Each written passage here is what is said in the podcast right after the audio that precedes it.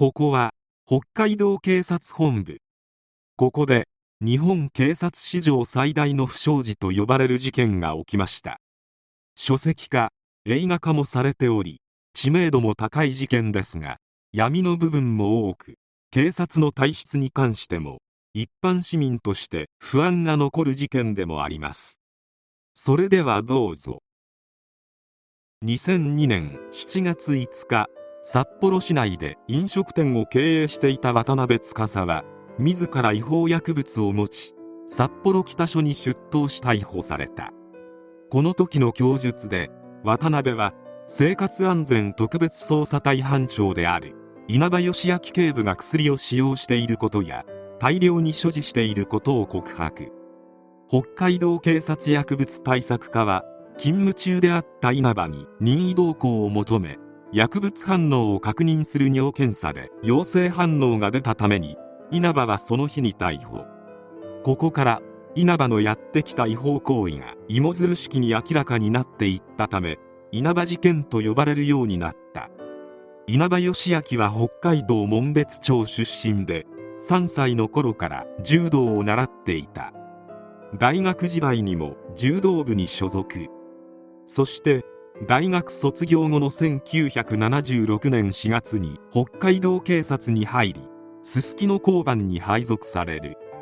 柔道の腕を見込まれた稲葉は1977年4月に柔道特別訓練隊員として北海道警察本部の警備部機動隊に所属。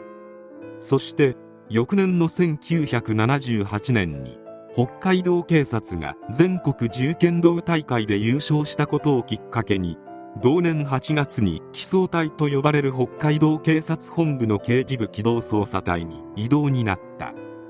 ドラマの舞台になることも多い花形部署で上司に教え込まれた捜査方法が裏社会に関わる捜査協力者を作ることであった。そして稲葉は裏社会とりわけ暴力団関係者と関係を築くようになりさまざまな功績を上げていくことになる。稲葉が最も活躍したのが警察庁が1993年頃に全国の警察へ呼びかけた銃器摘発キャンペーンであった。そのキャンペーンを受けた北海道警察は同年4月に銃器対策室を設置。そして稲葉は銃器対策室の初代捜査員の一人として配属された。銃器対策室の捜査員は必死になって銃器を押収しようとするがそんなに簡単に押収することはできない。しかし当時の警察は銃器の押収に力を入れていて銃器対策室の幹部が銃器を抑えてこい。と怒鳴り散らすこともあり厳しいノルマも定められていた。ところが稲葉はいとも簡単に銃器を何丁も押収してきた。その数約8年間で約100丁稲葉が押収してくる銃器は誰が持ち主なのか不明な通称首なし銃と呼ばれる拳銃ばかりだったが一人ずば抜けて功績を上げていたため渋滞のエースとも呼ばれるようになった。しかし押収したそのほとんどが前述した裏社会の関係者から違法な取引で入手したものだった。しかも彼らから情報を得たり取引するには見返りが必要だったため飲食費の接待費がかさむようになっていきだんだんと金銭面で余裕がなくなった稲葉は銃器や薬物の密輸に関わるように。警察のノルマや金銭の問題で自暴自棄になっていき稲葉自身も薬物に手を染めるようになっていく。稲葉に情報を売っていた長年付き合いのあった男の一人が最初に逮捕された渡辺であったが金銭トラブルがきっかけで自身が捕まった時に稲葉の悪事もばらしてしまったため事件が発覚したのであった。稲葉事件が発覚した4ヶ月後事件の初公判が札幌地裁で開かれ稲葉自身から事件の経緯などの詳細が赤裸々に語られた。違法薬物だけではなく拳銃も密輸して利益を得ていたことを認めた。そこで得た利益は情報提供者へ渡すための資金としてだけではなく交際相手の女性との交友費に充てていたとも証言した。ここまでなら稲葉一人の不祥事で片付けられたのだが稲葉の証言で北海道警が慌てふためくことになる。稲葉は銃の摘発の偽装は上司に依頼されて行っていたことだとしこの偽装を知っていた上司3人の名前を挙げた。また銃器摘発のために組織ぐるみで行った泳がせ捜査について供述。ノルマ達成のために違法捜査や反社会組織との癒着があることを証言した。検察側の求刑は懲役12年。罰金200万円で酌量の余地はないとしたが弁護側は稲葉義明の犯行は捜査にかかる費用を調達するためでありそもそもの原因は北海道警察の違法な捜査にあると反論。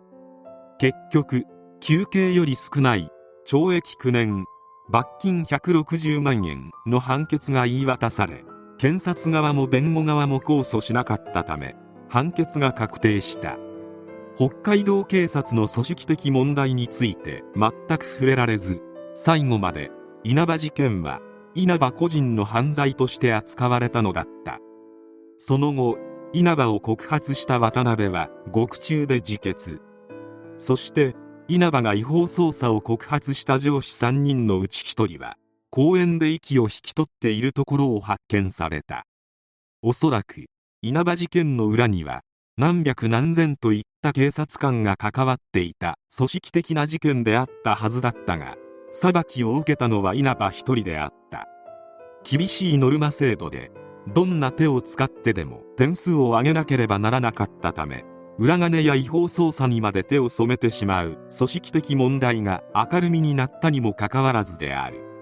稲葉事件の裁判が2003年5月に終結し稲葉一人に責任を押し付ける形で難を逃れた北海道警であったが半年後の2003年11月警察幹部らによる不正経理つまり裏金問題が明らかになった。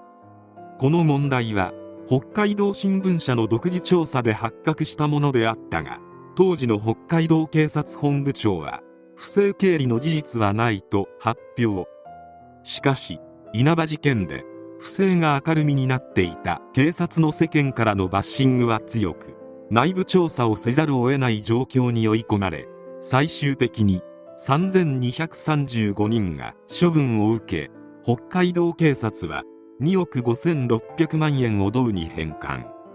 しかしこの事件で刑事罰を受けた者はおらずまたも北海道警は責任を追及することなく収束を図ったのだった。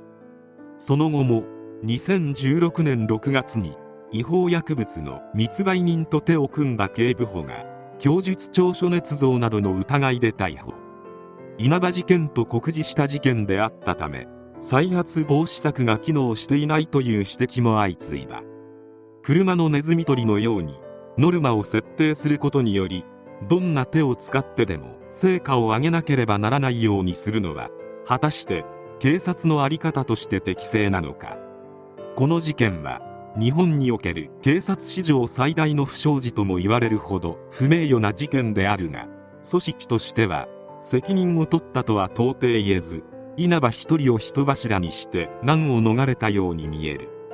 また渡辺や上司の自決についても不可解な部分が多々あり謎というより闇が深い事件である。稲葉自身はというとすでに出所しており今回の事件についてまとめた本を出版している。また2016年にはこの著書を原案とした映画「日本で一番悪い奴ら」が綾野剛主演で公開された。稲葉は事件に対し自分の罪はしっかり認め償ったのだから北海道警察も罪を認めてほしいと話している。近現代においてこれだけの大規模な不祥事を容認し責任を取らない警察組織の在り方を考えさせられる歴史的事件である。